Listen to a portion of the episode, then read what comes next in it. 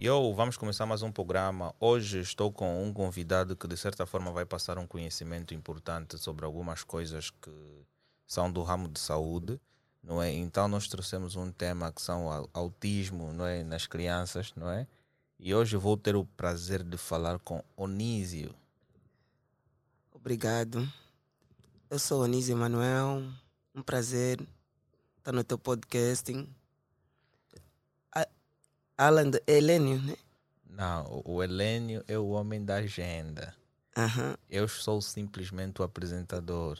Eu também recebo ordens, estás a ver? Uhum. Tu estavas a lidar diretamente com o Helênio para tratar okay. da, da, agenda, não é? E depois vem um outro processo que é lidar com o apresentador, que sou eu, estás a ver? E depois vem outro processo que é lidar com o Marco, que é o, que é o responsável da parte técnica. Hoje okay. contratamos o Leonildo, desde já dizer aí um, um boa noite para o Leonildo Mendes Pequeno, uhum. ele que pela primeira vez faz fazer parte do nosso set de gravações. Ok? Epá, estás de parabéns e essa posição é boa e talvez pode ser contratado. Então, nós já começamos e eu vou pedir aí o pessoal que subscrevam o nosso canal, deixem um like.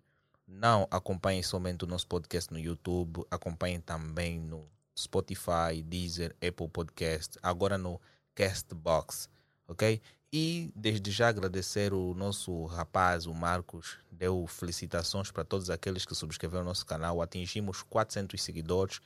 Desde já agradecer a todos vocês que têm acompanhado o nosso programa aí, o, o Leonildo sempre a comentar aí, sempre a deixar o seu like. Epa, muito obrigado por todos aqueles que têm dado um feedback. Hoje vamos com, conversar aqui com Onísio, não é? Vamos falar sobre autismo. Eu também não sei muito sobre isto e gostaria de aprender mais inf informações sobre isto. Então, como estás? Eu sinto-me mal. Bem. Bem psicologicamente. Mas parece que tu estás tímido. cansado. Tímido até não. Eu queria perguntar qual era mesmo o seu nome. Ah, Alain Miguel. Alain, eu faço confusão, Helene e Alain. Ok. Sim. Ah, porque depois tiveste uma conversa comigo em particular. Ok. Depois falaste com a Helene e há uma confusão e tanto. Mas falaste mais tempo com a Helene em relação a mim. Sim, falamos. Ok. Então vamos lá, pô. Tu também és autista? Sim, sou. Epa, eu não, não, não, entendo muito disto, estás a entender? E eu, e eu quero saber mais ou menos como é que isso é. E, e a minha pergunta inicialmente vai ser, pô, que é o autismo, mano? O que é ser um autista? Hum, um, numa, numa perspectiva psicológica, o autismo é um transtorno. Diz-se transtorno do espectro autismo. Ok. TEA. T. E. A. Okay. Transtorno do espectro autismo. O que é transtorno? Transtorno é algo que nos incomoda e nos cria dificuldade na nossa interação social. Ok. É espectro. Nós temos espectros de cores. Sim. Verde alface, verde claro, espectro de azul, azul bebê. Aquela diversificação de espectros, de sim, azuis ou de verdes nós observamos. Mas o espectro na saúde mental pode ser observado como nível ou grau. Ok. Nós temos o espectro leve, moderado e o severo. São três tipos de espectro. E autismo. O que é autismo? Só para dar uma pincelada, como nunca ouviste assim, vou falar muito rápido de definição de autismo, vamos pegar um pouco no contexto histórico. É... Quem introduziu o termo autista, autismo na literatura psiquiatra foi Pleu, um francês. É... Autismo significa voltar-se para si mesmo. Ele fez menção das pessoas que faziam referência do mundo a partir de si mesmo. Só que anos mais tarde, é... ele foi muito criticado, porque associou o autismo com a esquizofrenia infantil, como tem um grande erro na sua carreira, isso em, 19, em 1906. cinco, cinco ou seis anos depois, surge Blauer em 1911, que é considerado o marco que dizem que o marco da história começa aí, uns esquecem Blur. Mas eu considero, porque ele é quem trouxe o adjetivo autismo, autos, que é voltar-se para si, na literatura psiquiátrica. Eu considero ele. Depois surge Blauer. Blauer já vem com uma definição muito próxima da definição do autismo do Dias 2, que ele dizia que são pessoas com dificuldades na comunicação e na sua interação social. Ele já tinha uma definição próxima, embora que também cometeu grandes erros na sua carreira. Okay. Isso em 1911. Depois surgiram os outros, mas eles são, para mim, são os pioneiros. Mas quais foram esses erros na época? É, Lutava-se muito pela pela pela descrição de diagnósticos. Ok. Uh, uh, fazer um diagnóstico específico de uma única de um único transtorno mental um diagnóstico específico que isso é esquizofrenia isso é autismo vivia-se muito a, a, psicologia perdeu muito tempo a tentar descrever ok sim hoje nos dias de hoje a psicologia evoluiu está tá a evoluir mais na intervenção dos transtornos como tal mas nessa descritiva não se parou. É importante fazer a descrição dos transtornos, porque até fazer um quais diagnóstico. São, quais são esses transtornos? Vamos chegar lá. Nós temos uma Bíblia. Todo psicólogo, neurologista, psiquiatra é, seguem. Chama-se DSM. Está eh, é, em inglês, mas traduzindo em português é Manual Sistemático de Diagnóstico. São cinco edições nós nos baseamos para os critérios de diagnóstico neste mesmo livro, que se chama DSM. O DSM dá o diagnóstico, imaginemos, de autismo e pode te dar um diagnóstico de subtipo de, de, de, de autismo. Uma síndrome de Rett, Asperger, eh, autismo atípico. Ele descreve isso tudo. É um livro, é uma Bíblia. É como o que, o que baseia os cristãos, é a Bíblia. Sim. Os, o, os psiquiatras, a literatura psiquiatra baseia-se em, em torno do DSM. Tem também um outro muito rico, é o CID. Os CIDs. Tem o volume 10. Também são ricos demais. Saiu há pouco tempo o CID 11. Não sei nesse preciso momento, porque nunca tive contato ainda. Já saiu o CID 11. Mas o CD11 não sei se tem em português. O contacto que eu tive foi em inglês. Mas eu não domino a 100% inglês. É um e mais qualquer coisa. Então uhum. prefiro não, não falar muito do CD11 nem do 10. Vamos falar só do, do DSM. O DSM-5 define o autismo como relacionado com, com uma frequentemente associado a déficit intelectual e perturbações da linguagem ou transtorno da linguagem. O DSM foca mais nisso. E definindo o autismo no senso comum, o que as pessoas mais utilizam, que mais encontramos nas redes sociais, é a definição de que o autismo é um transtorno do neurodesenvolvimento que chega a afetar certos comprometimentos motores. E, e afetando também a nossa cognição. O que é cognição? Numa definição que também todo mundo diz, cognição é o ato de saber ou conhecer.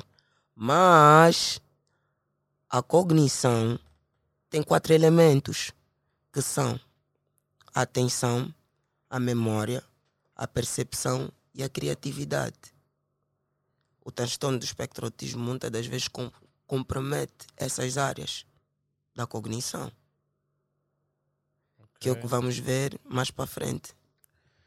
Mas por que que ao longo do tempo, não é, eh, na, na medida que fosse existindo várias pessoas que, que estavam a fazer estudos sobre o autismo, Sim. Não é, existiam pessoas também que, que estavam a querer relacionar um nome específico para ser descrito a tal doença, não é? E por que que hoje o, o, autismo, na sua maior parte, é chamado de TEA? é aquilo que nós falamos. É, o autismo não é considerado doença, é Ok. mesmo transtorno. Mas um, um, um transtorno tem, tem, um- tem um determinado princípio, porque um ser humano, para ter transtornos, não é, deve estar a padecer de alguma, de alguma doença, não?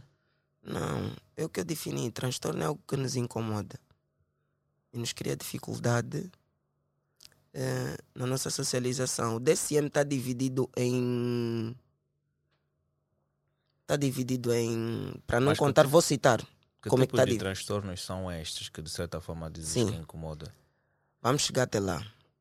São muitos transtornos. Tu não tens noção, são mesmo muitos. Só estamos a falar apenas de um. Vamos dar uma pincelada. Uma hora é muito pouco para falar de autismo. É um campo muito vasto. Então vou tentar ser pragmático. No DSM, nós observamos alguns grupos, grandes grupos, que têm as psicoses, que têm presença da alucinação e delírio, onde encontramos a esquizofrenia. Temos temos as psicoses, temos as síndromes, onde podemos encontrar o autismo. Temos o grupo das parafilias sexuais. E temos um outro grupo, os neuróticos, as, neu- as neuroses. As neuroses, muitas das vezes, as pessoas sentem-se incomodadas, mas não lhes cria, lhes cria uma certa, como é que eu posso dizer, incômodo.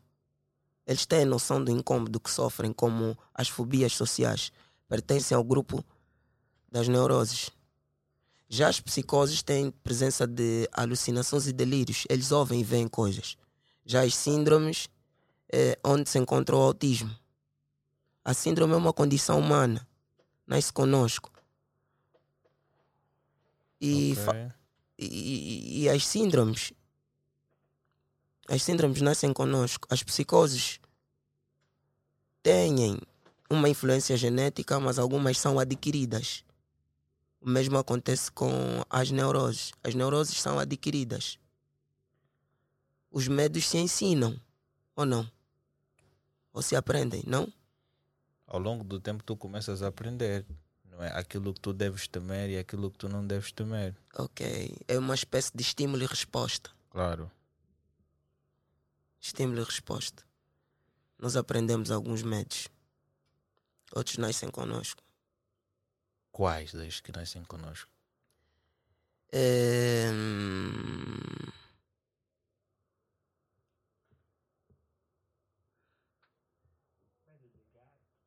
Não, medo de animal, mano, não é medo. Tu é que crias esse tipo de coisas por causa E quem te ensinou que a criar? falam. Isso por quê? Porque por causa do homem. O ser humano em si é que te ensina, te impõe algumas coisas que você deve ter medo. Porque se tu estás a dizer que tens medo de gato, mas há quem não tem medo de gato. Eu, por exemplo, não tenho medo de gato. Aí estás a falar das particularidades de cada humano. Exatamente. Por isso é que Mas há coisas que não nos parte. ensinam. Claro, mas na sua maior parte tu sabes que o gato não é, o- não é um animal para temer. Aqui já estás a buscar um outro assunto que eu nem vou abordar aqui. Não, mas vamos continuar para não perder nosso foco. Estávamos a falar mesmo do- do- do- dos quatro grupos. Sim. Estes são os quatro grupos que denominam o DSM, os transtornos, Sim. as perturbações mentais. Sim, e o autismo está dentro do grupo das síndromes. É considerado um transtorno que está dentro de- das síndromes. É por aí. Quanto à sua origem, é muito discutida. A sua etiologia, a sua origem é muito discutida. Muito mesmo, muito discutida. Além. Por quê? E ah, dando continuidade porque houve um imprevisto técnico, porque alguém precisou ir à casa de banho. Mas falavas do, das causas, não é? Dos medos. Não. Já estávamos a falar sobre a etiolo- a etiologia, a origem. Não, mas aí estávamos a falar simplesmente do porquê que ele é chamado de teia e tudo mais. Tu estavas a dizer sobre os medos que são impostos pelos homens. Não, isso estávamos a falar, estávamos a entrar num outro transtorno. Nós estávamos a falar das neuroses. Estávamos a tocar no assunto da fobia social, das Ok, fobias sociais. Ok. Fobia social, medo de baratas, medo. Tem várias fobias. Oh, Leonildo, é mais fácil tu ficares de pé, porque tens de ter cuidado, porque se tu dás um sinal ali, vais acabar por É, ué, vamos começar. padronizar alguma coisa errada, estás a ver? Por isso é que quando você vai no set dessa natureza, a mente tem que ter sã, estás a ver? Tem que estar clean. Yeah. Hum, complicado. Yeah. Mas estávamos a dizer, ou a pergunta que eu vou querer fazer no sentido é, qual é a causa do autismo? O que causa a origem? Sim. É mesmo isso que eu queria falar. Etiologia, origem. Sua origem é muito discutida. Já estava a falar há pouco tempo, só que fomos interrompidos por causa destas questões técnicas. A sua origem é muito discutida. Embora que os estudos genéticos tenham apresentado artigos artigos baseados em evidências científicas, mas a OMS ainda não corroborou uma única definição. Tem os estudos de cromossomas, que também falam da origem do autismo. É, Essas são as influências biológicas, também temos as influências ambientais. Quando falamos de influências ambientais, o ambiente que estamos a falar é o ambiente intrauterino Ok. das mulheres concebidas. Eh, existem, como é que eu posso dizer, princípios ativos que rompem a parede uterina, como comprimidos, tóxicos, como a mulher pode inalar, alimentação, as infecções, algumas infecções. Quais delas? Precisamos saber já para nos prevenir. né? Uma dessas infecções são várias, são várias. Eu não quero entrar muito aí porque aí não é a minha área. Mas cita duas ou três das infecções. Não quero entrar muito por aí. Quero entrar mesmo, quero falar mesmo propriamente do autismo. Sim, mas sendo que alguma das causas tem a ver com algumas infecções, seria de se esperar que tu nomeasses ela e dissesses, uau, são estas duas ou três destas que... Algumas infecções sexuais transmissíveis, transmissivelmente sexuais. Ok, Sim. causam autismo. Não causam propriamente o autismo, porque a sua causa ainda é um estudo. Que eu estava a dizer, a OMS ainda não afirmou. Os estudos genéticos têm mostrado que é aquela questão da predisponibilidade genética. Ok, Há casos em que o pai, se for avaliado, é o pai ou a mãe é. Por isso é que eu estou a dizer, os estudos genéticos têm apresentado, têm apresentado os resultados, resultados baseados em evidências anos, científicas. ainda, ainda existem estudos concretos para este tipo de doença. Não existem dados exatos para se confirmar que, uau, os sintomas são, ou seja, a causa é isto e precisa chegar a isso para teres isto. Eu não me vem agora em mente, mas eu participei numa formação que falava da percentagem do estudo da, gen- da, da genética. Por isso é que eu estou sempre a, a frasear genética. Nesse preciso momento, quem está a apresentar mais resultados é os estudos genéticos. Só que a OMS ainda não corroborou, não afirmou, não. A origem do autismo é genética, na totalidade. Os teus familiares, os teus pais são autistas? Isso é complicado dizer, porque eu recebi o meu diagnóstico com 29 anos, Uau. o ano passado. Mas quais são os sintomas? Os sinais, sintomas não. Em psicopatologia, em, em psicopatologia nós falamos em sinais e sintomas, tens razão. Mas no autismo nós observamos sinais. Ok. Falar de sintomas, eh, se falar de sintomas no autismo é meio complicado, porque uma uma maior parte das pessoas que estão dentro do espectro autismo tem um ligeiro déficit na comunicação. Tem dificuldades na comunicação. Não sei se estás a dar conta, eu falo a gesticular. Se não falo a gesticular, falo como se estivesse a gaguejar. Por isso é que me perguntaste se eu estava nervoso. Não, mas aqui também o Marcos, quando está nervoso, também gagueja. Por isso é que eu digo, há pessoas que têm sinais, vamos chegar também até aí. Há pessoas que têm sinais que se parecem estar dentro do espectro autismo, mas não. Não é bem assim. O Leonildo também, de vez em quando, fica a ter esses sintomas. Sim, é por aí como eu estava a dizer, meus pais, eu sou órfão, de pai e de mãe. E não sei como é que os meus pais encar iriam encarar nesse preciso momento o meu diagnóstico, porque foi estranho. A minha paixão pelo autismo começou no terceiro ano da faculdade. Num debate em que nós não estávamos a conseguir compreender naquela altura porque que há pessoas dentro do espectro autismo que têm uma inteligência fora do padrão normal e tem outros que têm déficit intelectual. Déficit intelectual que nós chamávamos no passado de retardo mental. Sim. E, e depois começaram a chamar um nome muito bonito, que se parece nome de pessoa, oligofrenia. Só que o déficit intelectual também tem níveis, tem um espectro. Tem os mais severos do que os outros. Isso varia. Só que naquela altura nós não estávamos a conseguir compreender isso. Como é que uns estão no extremo de um lado e outros estão no extremo do outro. Tem uma inteligência fora do comum e os outros têm déficit intelectual. A minha paixão começou aí. Deram-me uma defesa, acho que era para falar do, do Asperger em 1944. Acho. Estava no terceiro ano na faculdade e falei, defendi isso.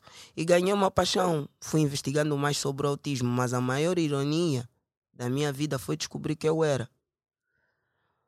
Mas como eu descobri? É, eu fui estagiar em algumas instituições, uma instituição, na altura em que uma mãe observou-me e me perguntou: o doutor está dentro do espectro autismo? Foi insultuoso para mim.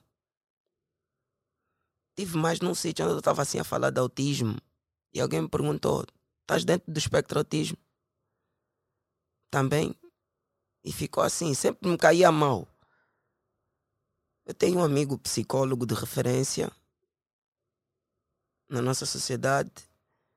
Falamos muito. Muito mesmo. E um certo dia ele disse: autista que cuida da autista. Disse, hum, o autista que se preocupa com o autista. Ele brincava muito assim comigo e era irritante. Além, eu naquela altura não gostava mesmo, ficava mesmo muito irritado, ficava saturado. E ele brincava sempre com isso. E eu não aceitava. E lá eu continuei a minha vida. Uma pesquisa daqui, outra pesquisa dali. Na altura não tinha um emprego fixo. E houve uma vez quando meu pai morreu, depois de sete meses. Isso em 2021. Fiquei entramos 2021 no final, dezembro, meu pai morre em novembro, em dezembro.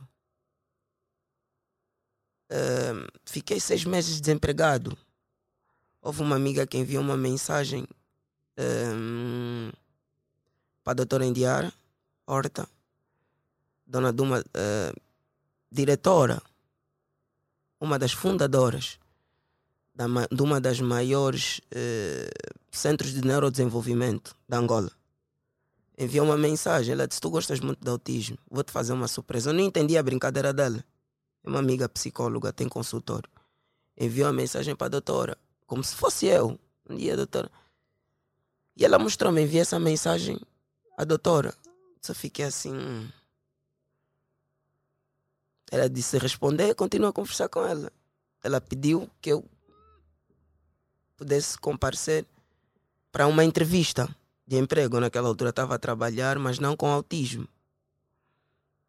Para sobreviver, estava a fazer, estava a atender outro, outros tipos de transtorno, porque eu passei pela universidade e estagiei também no hospital psiquiátrico. Automaticamente eu sei marcar uma sessão com adulto, independentemente de que transtorno ele tem, eu consigo tenho bases e tenho outras agregações que me deixam conseguir dar, uh, estabelecer uma sessão com uma outra pessoa. E foi uma fase mesmo meio complicada. A doutora disse: aparece a entrevista numa sexta-feira. Eu fui. Além foi estranho. Acho que foi a experiência de vida da doutora. Eu estava lá, foram cinco minutos. A doutora me perguntou, eu estava a falar muito rápido, sem parar. Muito rápido. Ela, em vez de acho que a doutora não estava a prestar atenção no, no meu conteúdo, ficou assim a me avaliar. Eu parei de falar, respirei. Ela me perguntou, doutor, desculpa, de tudo que falou, está dentro do espectro autismo? Eu perguntei, como é que a doutora sabe? Ela disse, não, experiência, trabalho, investigação, estudo. E aquilo foi meio estranho para mim. Foi, foi realmente muito estranho para mim. Foi muito estranho para mim. Eu participei no seminário de inclusão ano passado. Foi pela primeira vez que eu falei ao público que eu estou dentro do espectro autismo. Tinha 600 pessoas no presencial e não sei quantas pessoas. Não, 600, 300, acho. 300 ou 400 pessoas presencial. E quase 500 online, qualquer coisa assim. Só sei que era mais de mil pessoas. Em cinco minutos eu apresentei-me e disse que apresentei-me ao mundo que estava dentro do espectro autismo. Mas antes daquele período, eu naquele, naquele depoimento que eu dei. Vou pedir que disse, fales reto ao microfone, por favor. Naquele depoimento que eu dei, e eu disse que passei por uma fase existencial uma crise existencial. E foi verdade, eu vivenciei mesmo uma crise existencial. Não foi fácil para mim. Veio-me vários pensamentos na cabeça. Tive os sentimentos que eu defendi na minha monografia. A minha monografia foi é, o, impacto de, o impacto do diagnóstico em casais resilientes senti o que eu avaliei ou o que eu estava à procura para avaliar nos pais resilientes, sentimentos de culpa, tristeza, senti muita coisa. Mas depois daquela altura, depois de três meses, eu tava, continuava a trabalhar na clínica, onde trabalho até hoje, e pude perceber que comecei a investigar mais certos comprometimentos que eu tinha na minha vida. Eu, aos dois anos, estava com, com um déficit acentuado na aprendizagem. A minha mãe me recuou de classe, da terceira para a segunda. Na altura, meu pai ficou muito mal, porque a minha mãe era, peda é, é, é, era pedagoga, era professora do ensino de base. E a minha mãe sempre foi muito exigente comigo. Recuou, meu pai não aceitou. Era um déficit acentuado que eu tinha de aprendizagem, que eu não sei, deveria fazer mais estudos sobre isso, ter contato com minhas ex-professoras daquele tempo e perguntar melhor qual era minha, os, uma, os meus maiores déficits. Eu ainda faço confusão entre o S, o C e o, C, o, o S, o, o, o, o C de cedilha e o C normal. Eu ainda faço confusão. E o X. E a vez do CH. Ainda faço confusão sobre isso. Um, e outros comprometimentos que eu tenho. Eu tenho estereotipias que. que é aquela questão dos sinais, que eu também não falei do autismo, vamos falar daqui a pouco. Eu tenho estereotipias que são comportamentos repetitivos. Só quem tem experiência consegue dar conta. Só quem tem experiência consegue dar conta. E falando sobre os sinais, os sinais mais básicos é que as crianças é, o, autismo já dá para ser observado na primeira infância, com 5, 6 meses. Já. Há crianças que não estabelecem contato visuais na fase da assunção, na fase da amamentação. Não estabelecem contato visual. A mãe está lá, ele não estabelece. Já apresentam alguns sinais. Não sei se deste conta, eu tenho um olhar peculiar eu acendo muito os olhos. Ok. Já dei conta? Não sei se paraste para dei observar. Conta, dei conta. Entrei para o estúdio e estava a reparar muito. Isso também é um sinal que eu passei a entender depois. As pessoas foram me falando porque é, trabalhar com pessoas que também já têm experiência ou mais experiência do que eu vão me mostrando alguns sinais que eu tenho, que eu não sabia que tinha. Hoje parece que é o nosso dia de, de azar, né? Estamos aqui a ter uma conversa interessante com o Nísio, mas parece que é o nosso dia de azar aí, se calhar a presença do Leonildo é, trouxe energias negativas aqui no estúdio.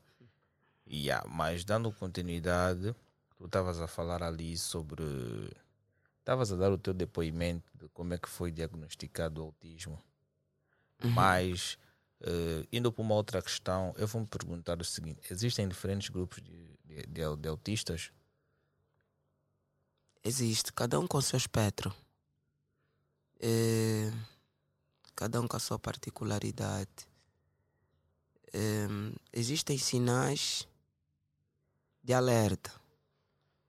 Existem sinais de alerta. Há crianças que apresentam maiores sinais do que, do que as outras. Há pessoas, há adultos que apresentam maiores sinais do que as outras. Isso também vai variar por causa da questão da comorbidade. O que é comorbidade? Comorbidade é a associação de doenças. É tipo, o Alain vai para o médico, como é típico na nossa sociedade, ele nem olha para ti. O que é que sentes? Dor de cabeça. E depois, Passa uma receita. ele nem está a te olhar, mas está a falar contigo. Está numa consulta, nem está a te olhar. Depois te dá um papel, vai fazer consulta. Ou vai picar.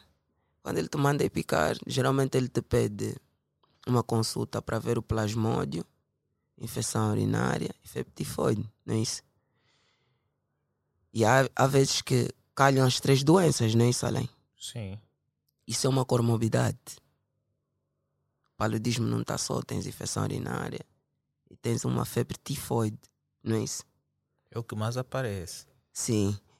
No autismo também às vezes acontece isso. Tem alguns transtornos que estão acompanhados ao transtorno do espectro autismo. Um deles é o.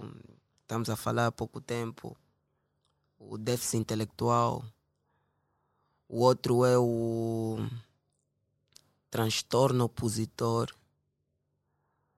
desafiante, o TOD. Crianças muito rebeldes. Muito.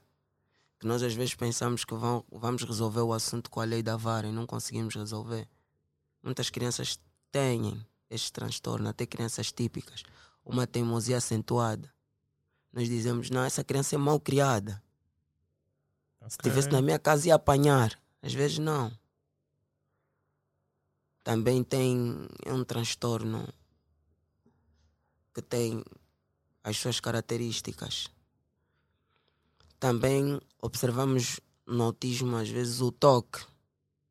E também tem alguns transtornos biológicos que estão associados, como transtorno do sono e muitos outros, para fazerem a comorbidade dentro do TEA.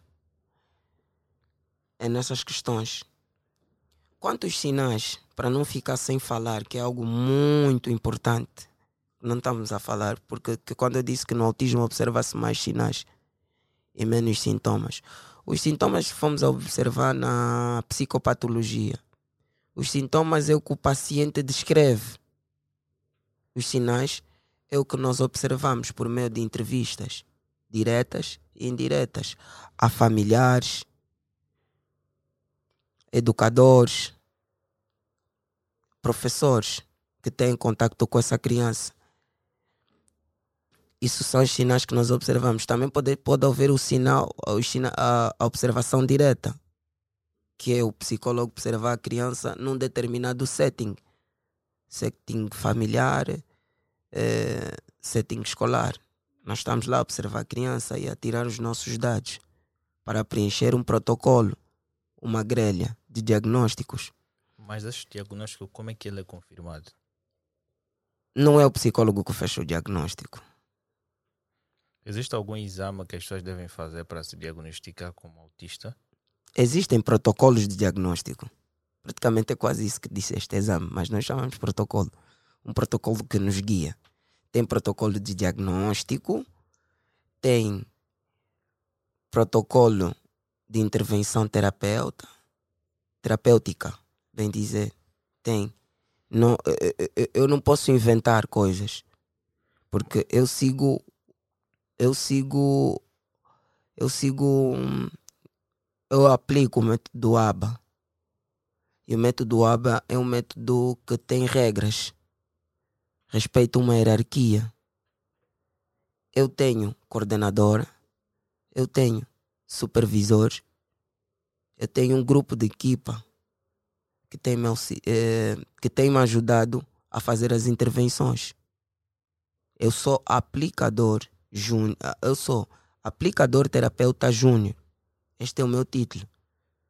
Mesmo fazendo a especialidade em análise do comportamento aplicado, a ABA, que é uma das ciências que mais apresenta apresenta é, dados, resultados sobre eficácia nas terapias com pessoas dentro do espectro autismo.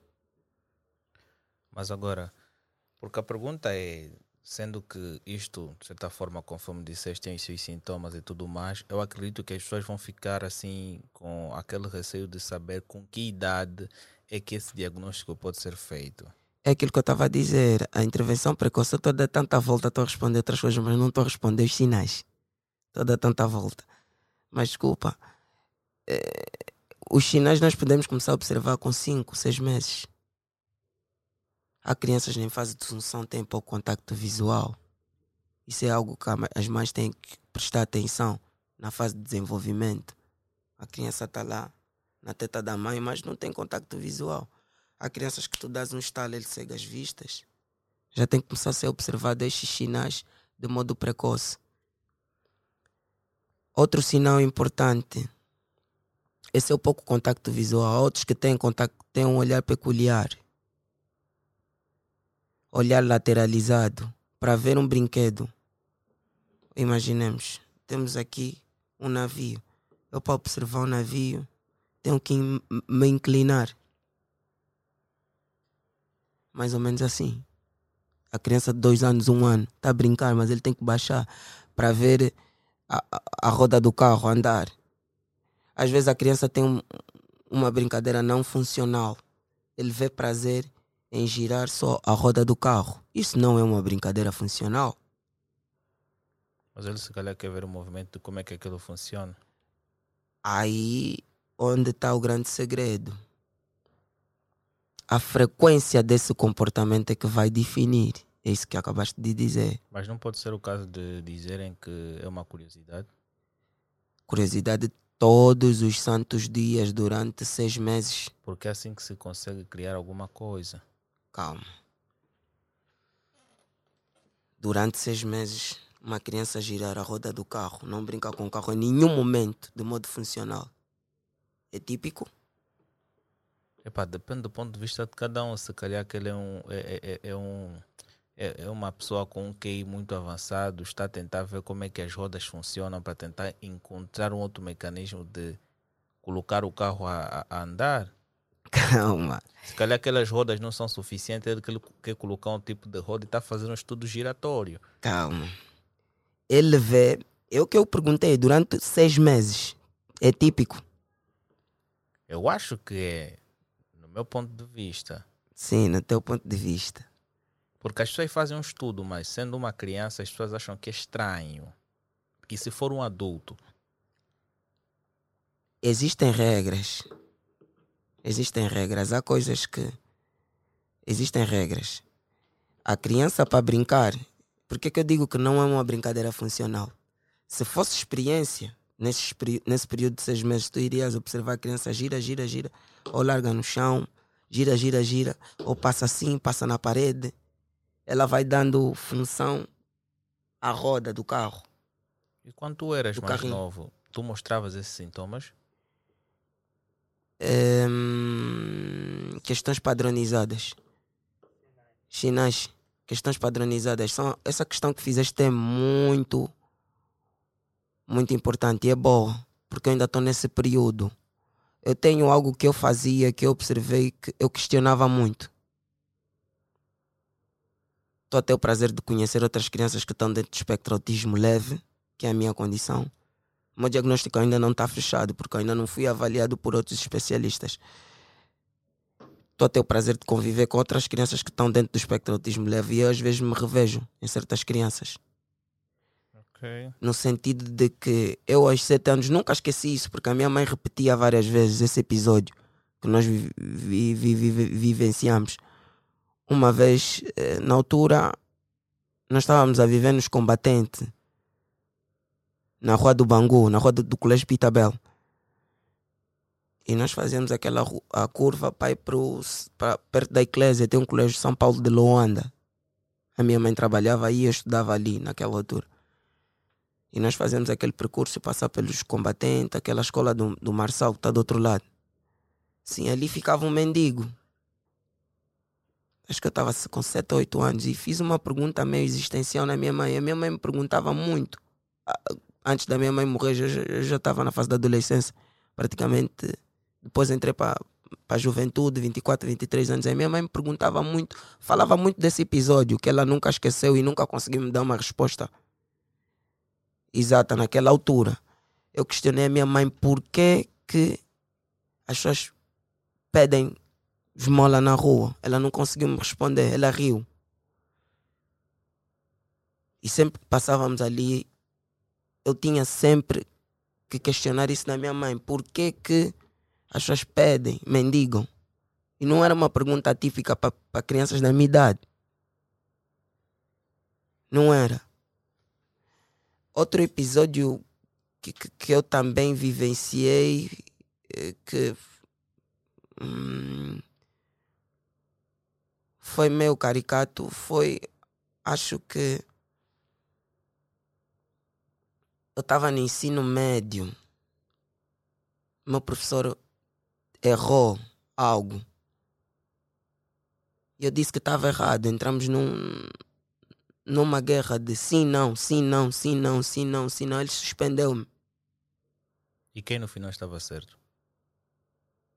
Era, era algo pequeno que nós podíamos resolver. Nem quero entrar muito em, em, em detalhes sobre isso, se foi em que colégio. Não, mas agora, quem tinha razão no momento? Eu, eu, eu acho que naquela altura eu me dirigi mal, porque eu também tenho essa dificuldade em transmitir uma informação. Estou a aprender isso hoje. Eu sou muito franco. Se eu não gosto de algo, vou te falar. Ok. Quando não sinto, não sinto. Quando não sinto, não consigo mentir. Não consigo mentir. Tenho aprendido a ficar calado. Estou em fase de aprendizagem. Quando digo está errado, está mesmo errado. Não vamos ver eh, eh, preto como laranja. Isso é uma das particularidades que as pessoas dentro do espectratismo leve também têm. Mas vamos lá ver. Isso é que eu tenho algo. dificuldades eh, na socialização e na comunicação. Existem códigos de, de, de comunicação ou regras de comunicação em que temos que ser gentil. Nem toda a verdade é para ser dita. E às vezes são inconveniente. Já sofri demais com isso. Muitas vezes. E às vezes por observar coisas pequenas. Muito pequenas. E eu estou a aprender. É aquela questão que eu estava que eu tava, a te dizer que eu estou a me conhecer, estou numa fase, num processo de, auto, de, de autoconhecimento. É muita coisa. Imagina um, um, um pai ou uma mãe, um irmão, um primo, um sobrinho ou um tio que vai diagnosticar o seu filho ou seu familiar com não é com autismo. Em primeira instância, ele vai ver aqueles sinais que são não é importantes de serem notados. O que, que essa pessoa deve fazer ao se deparar com esta situação? Existem sinais de alerta, aquilo que eu estava a dizer. Como aos dois anos andar com as pontas dos dedos. Há crianças típicas que também andam com as pontas dos dedos, por isso é que eu disse a frequência do comportamento é que vai definir. É que tem que fazer os pais ficarem preocupados. Mas Mas o a que, é que o pai vez deve a- fazer? Deve pegar o seu filho O melhor é levar à que- clínica? É melhor é o pai procurar especialistas. Não, especialistas. No plural. Porque não é só o psicólogo, tem o fono, tem o, o TO, que é terapia ocupacional. Todos eles vão dar uma avaliação minuciosa sobre a criança. Outra coisa que, que, que, que- que eu vi na tua pergunta que é interessante, tem muito pai que tem diagnosticado o próprio filho. Ali na internet, leu dois, três artigos na internet sobre autismo. Imaginemos, viu essa nossa entrevista, imaginemos que eu fizesse descrição de todos os sinais e ele viu, não, "Hum, hum, meu filho faz isso tudo. É autista. Não. Será que é uma condição suficiente para determinar que realmente é? Os protocolos de diagnóstico têm os seus critérios, têm regras. Mas não existe um exame específico que possa ser feito e no final comprovar que realmente tu és autista. Os protocolos têm, têm, têm, têm essa, essa, essa vertente de, de ajudar a dar o diagnóstico. Mas tu tens que ter domínio ou treinamento na tua observação naturalista. Ok. Por isso é que quando eu tive com a doutora Indiara, não duvidei. Não duvidei, porque eu ouvia de pessoas que não eram propriamente experts na matéria. E ouvir alguém que é, é, é, praticamente tem tempo de experiência é de você se questionar. E eu fui me rever. E, e olha que a maior ironia foi. A entrevista acho que demorou às 15 às 16. Eu saí, liguei para o meu tio. Ele veio me buscar porque ele é que me levou na entrevista. Disse, me disseram isso, tio. Acho que eu estou dentro do espectradismo. Ele riu. Tu não és normal. Eu já dei conta disso. Que tu não é, ele, ele disse: Tu não és normal. A linguagem que ele utilizou é do, do, senso comum. Tu não és chapa. Nunca deste conta disso? É possível que seja. Meu tio José Cabongo. Manda um abraço para ele. Tenho muito amor por ele. Após a morte da minha mãe, foi um suporte para mim. Tenho muito amor por ele. Ele foi um suporte para mim, muito, muito mesmo, muito. Mas é um tio jovem. Ele disse: Tu não és normal, também não és chapa sem. Há coisas que você faz que admira, impressionam, mas também há coisas que você faz que às vezes assustam. Eu tenho muitas dificuldades para dormir. Inclusive, eu já conversei isso com várias pessoas. Há pessoas que dizem, não, é do luto. Disse, não, foi antes dos lutos da minha mãe e do meu pai. Eu tenho mesmo dificuldades enormes, acentuadas para dormir. Mas não posso dizer, não, eu tenho perturbação ou transtorno do sono. Eu tenho que ser avaliado. Eu tenho que passar por um protocolo de avaliação, que é aquilo que estavas a dizer, um teste. Praticamente os protocolos são quase testes, se diz Sim. no senso comum. Eu tenho que passar por isso. Eu tenho que ser observado por especialistas que entendem, estudam essa área. Então, eu, eu não posso me diagnosticar isso que eu estava a dizer com relação aos pais. Os pais leem um artigo 2, já não, meu filho é autista. Não é autista. Ele tem que passar, ele tem que, ter, ele tem que ser submetido a uma avaliação minuciosa sobre isso. É, eu posso ter a audácia de dizer que a nossa sociedade não conhece o que é o autismo. Por que, que eu digo que eu tenho o atrevimento de dizer isso? 2021 fiz um trabalho muito bonito, que inclusive foi reconhecido por um, uma página de um grupo de psicólogos, uns quatro ou cinco, que também não fui aceite por eu estar naquela página. Mas eu entendo porque eu não tenho não, não, não, não, não, não tenho reconhecimento não, não, não, não tenho reconhecimento ao nível dos psicólogos que me meteram lá deles naquela lista. Não tenho mesmo. Um foi meu, dois foram meu, um foi meu professor, um foi meu instrutor, outro é o grande meu amigo Gelson. E o outro, Oswaldo Cabiba, também trabalha muito. Outro é o professor Gislene Kisanga. Outro é o Vunda Toné. São psicólogos de referência. E eu me meteram lá desses gigantes. É normal que as pessoas não acreditem, que podem me descredibilizar. É normal, porque não, também não sabiam o trabalho que eu estava a fazer, porque o trabalho que eu estava a fazer estava tava no backstage, mas está documentado. Em 2021, num período de abril até. Meu pai morreu em novembro, sim, novembro. De abril até outubro, eu dei treinamento a mais. Essa estatística que eu estou a fazer aqui hoje é uma estatística reduzida, porque eu fiz mais do que aquilo. 1.500. 1.500 pessoas em várias instituições. Tenho fotografias isso no meu Instagram. Eu falei de autismo em embaixada. Falei na embaixada da Espanha. Meu pai, antes de morrer, sentiu-se muito feliz com isso. Eu falei de autismo no, no, no, no banco Prestígio. Mas eu pertencia a uma fundação naquele tempo. Eu estava na Fundação Believer tinham uma boa back. Eu, eu, eu dei treinamento nos queros, todos os queros, até no Gica, antes de fechar. Eles estavam num, num período de transição de direção, de uma direção para outra. Eu falei de saúde mental, propriamente autismo. Eu fiz um trabalho de promoção da saúde, que é o serviço primário, que é importante nós promovemos a doença. Isso que nós estamos a fazer, isso que eu estou a fazer é um serviço primário. É bom que estimules mais isso. Fala-se muito pouco de saúde mental. As pessoas precisam saber disso. Já existem programas. Já existem programas, mas o nosso povo não sabe essa essa conclusão de eu dizer que o nosso, a nossa sociedade não sabe. Estou a falar do Caluanda, porque às vezes definimos Angola com Caluanda porque a maior concentração de pessoas está aqui dentro. Não sabe. Em 10 entrevistas eu entrava para um, eh, eh, em 10 treinamentos, cada treinamento durava 45 minutos, 35 minutos. Em 10 treinamentos vai aparecer uma pessoa que sabe, tem um sobrinho, mas não está a descrever em condições. Eu tinha que dar luzes. Eu falava lá muito de sinais Aqui estamos numa entrevista, por isso é que eu disse que eu não estou a falar muito de sinais, estou a me limitar em falar muito de sinais. É uma matéria que nós podemos encontrar nas redes sociais. Outro grande problema, nós temos muitas dificuldades em acesso à comunicação, à informação. É muito difícil acesso à informação.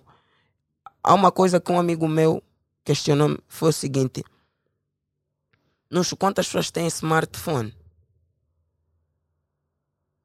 Várias. Não se, não se consegue saber exatamente quantas pessoas têm. Quem são os maiores usuários de smartphone? Hoje em dia já é duvidoso. Porque até as crianças hoje têm smartphone. Os maiores usuários são os, os, os jovens, né? Aí da faixa dos 19 a, aos 44. Mas mesmo assim. Mas mesmo assim não é uma Mas estatística assim, suficiente para Não é. Para dizer que. E, e, e além disso, Gostei da vossa franqueza. E além disso, é, a outra grande questão é o uso do smartphone. Onde é que está o maior uso do smartphone? O, o, o que é que as pessoas mais pegam para utilizar no smartphone? Redes sociais. Como as pessoas vão, vão, vão, vão ter tempo. Vão... Às vezes as pessoas não têm, não têm interesse por um assunto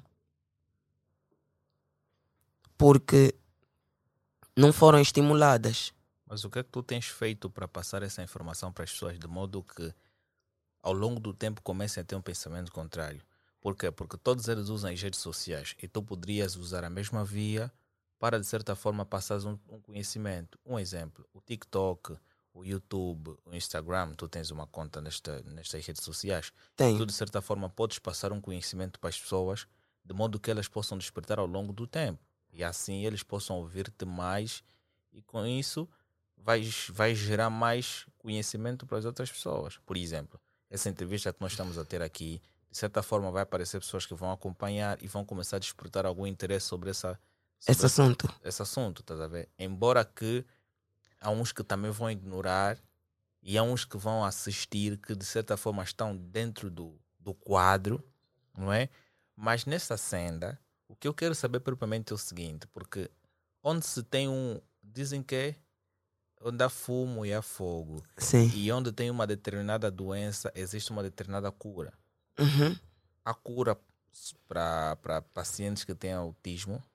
Não. Existe algum tratamento para isto?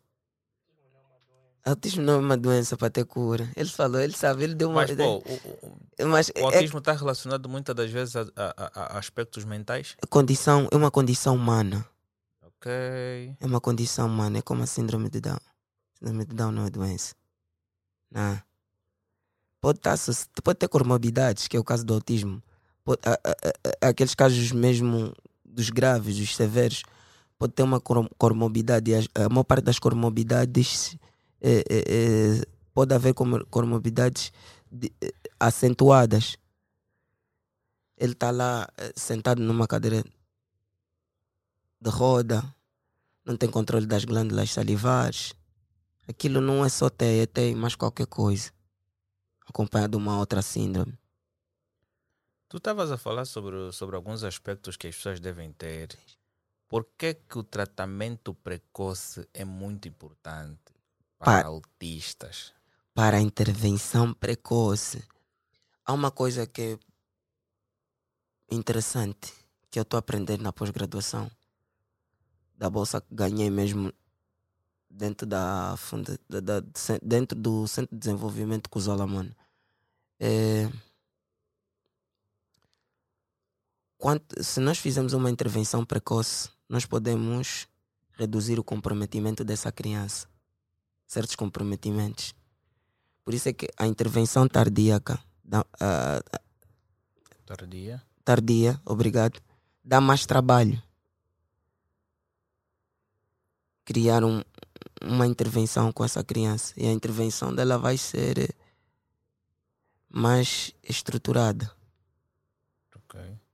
Já numa intervenção precoce, é, tu, tu, tu, a criança tá mais, tem mais neurônios.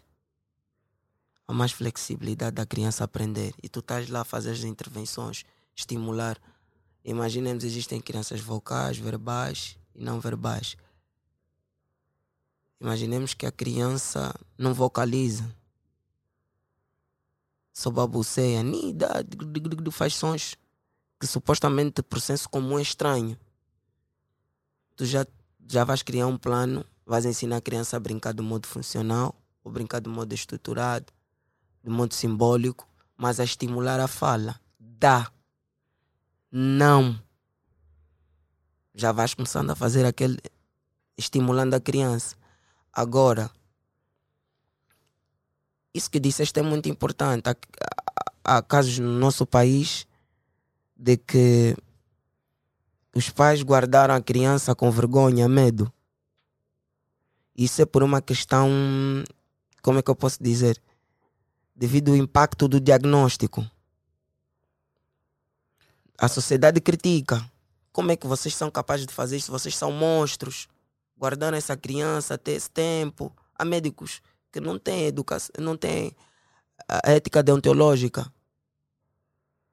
Dizem palavras duras para os pais médicos, psicólogos, não têm essa ética, dizem esse tipo de palavras e a criança está lá. Os pais ganharam coragem para levar pela primeira vez e se calhar a criança já está com 13, 14 anos.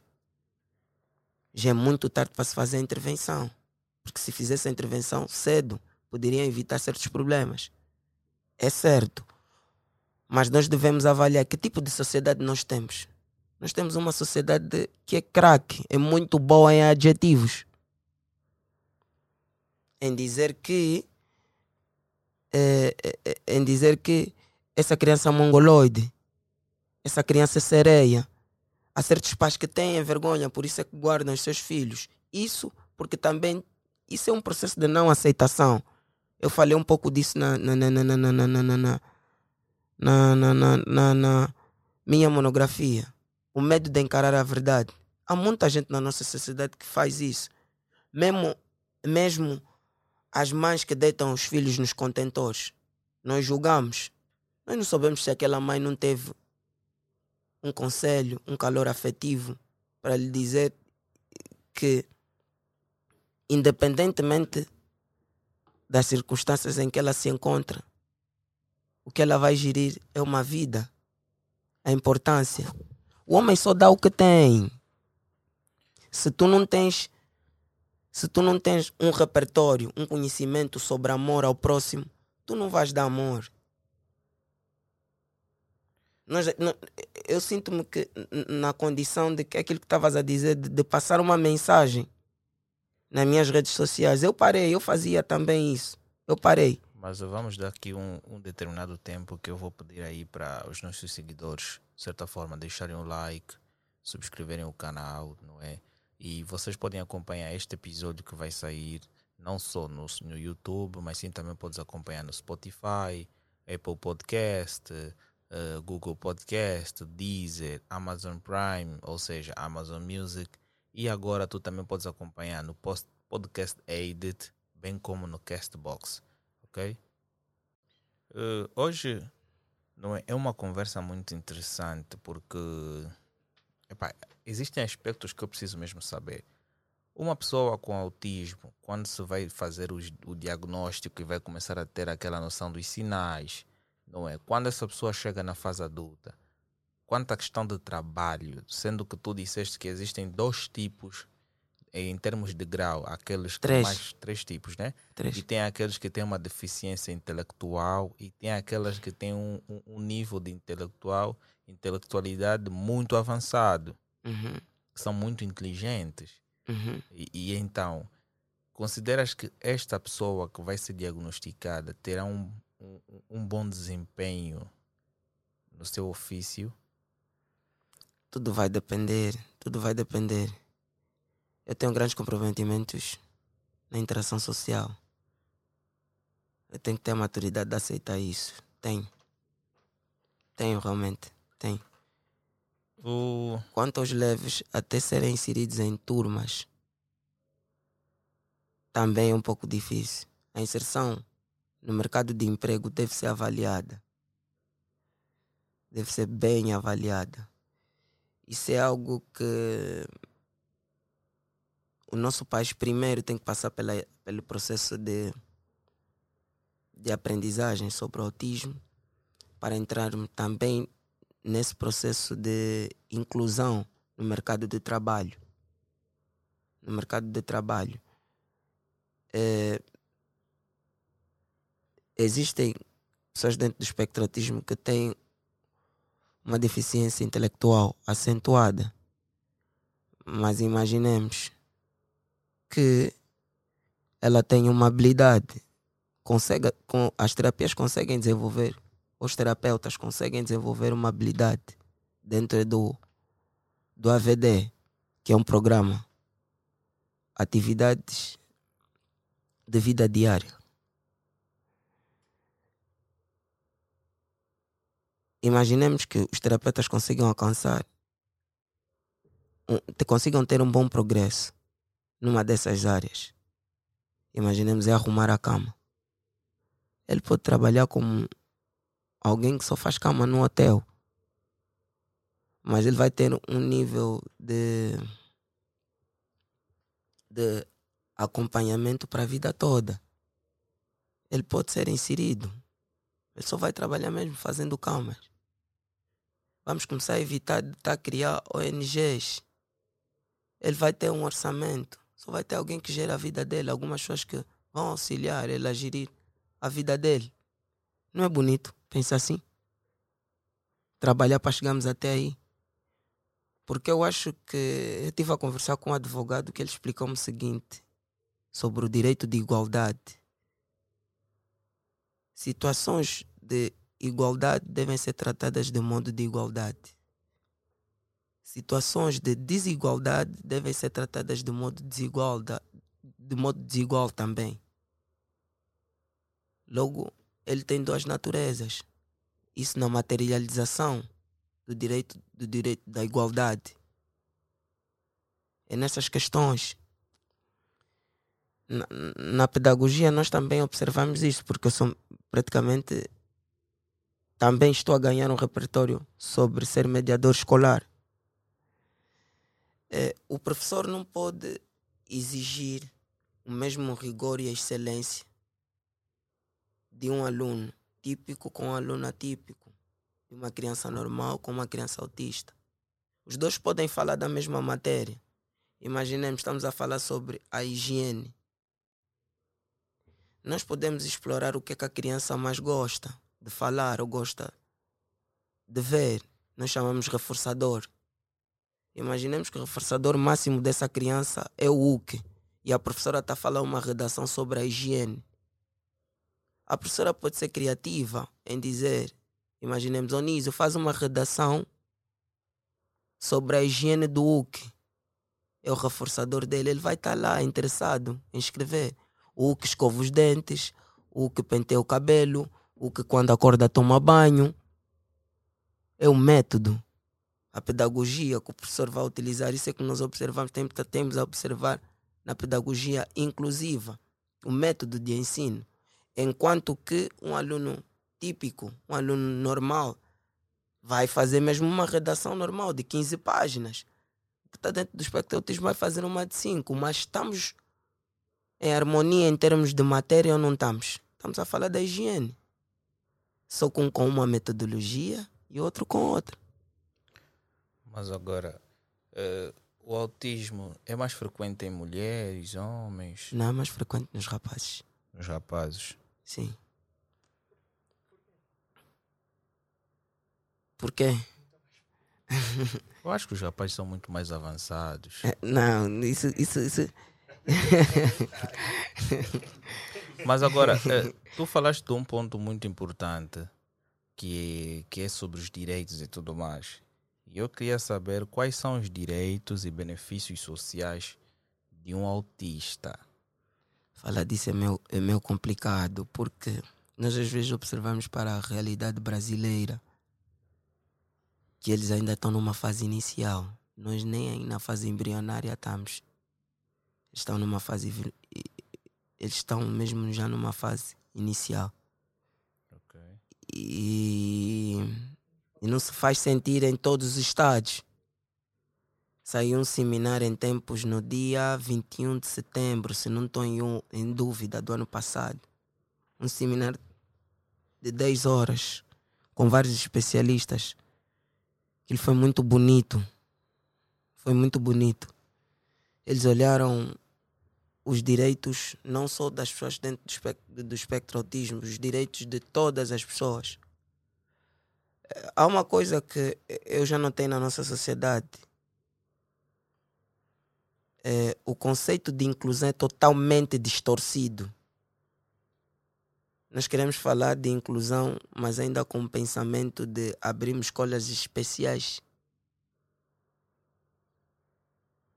Ninguém é especial. Falei isso no seminário onde eu participei, naqueles cinco minutos que me deram.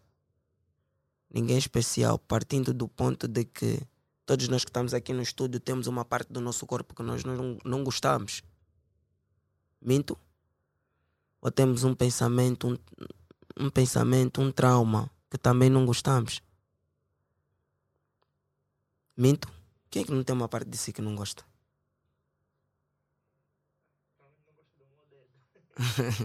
Ele disse que não gosta do dedo dele. Eu não tenho nada em mim que eu não gosto. Certeza? Sério? Algo que gostarias de alterar? Não, nunca me passou pela mente isto. Se faz uma boa avaliação. Não. Faz. Não, eu não vou fazer essa avaliação. Mano. Melhor, melhor, o melhor juiz é a nossa consciência. Claro. Yeah, é, é o melhor juiz. Eu, Ah? eu, eu, eu não. Eu não, eu não vou entrar num jogo contigo de si, não. Eu só quero que tu. Mas a avaliação que tu tens que fazer tem que ser mesmo bem realista. Ou te sentes baixinho demais.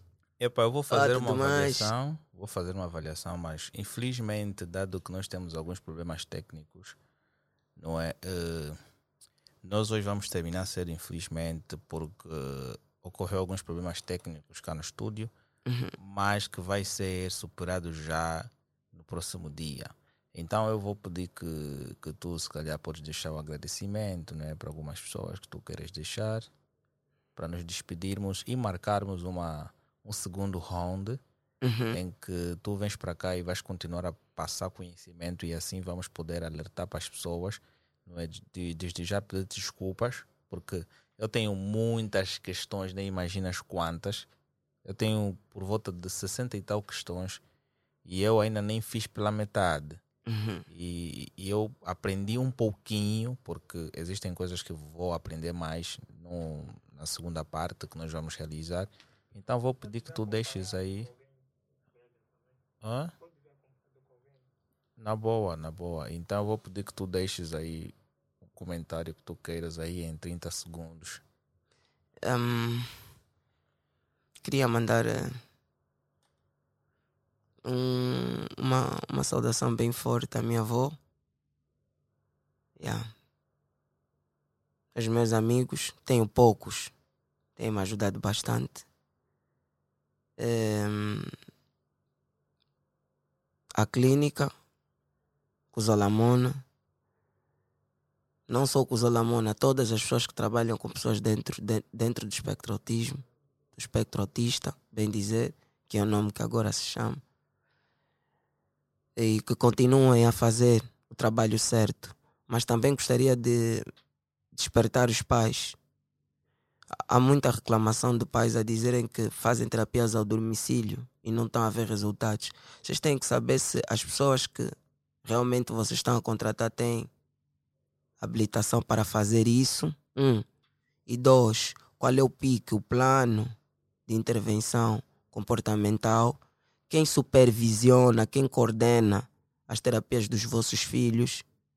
procurem saber sobre o plano terapêutico, plano terapêutico dos vossos filhos, se é baseado em análise do. Se for baseado em análise do comportamento aplicado, vocês têm que exigir isso tudo.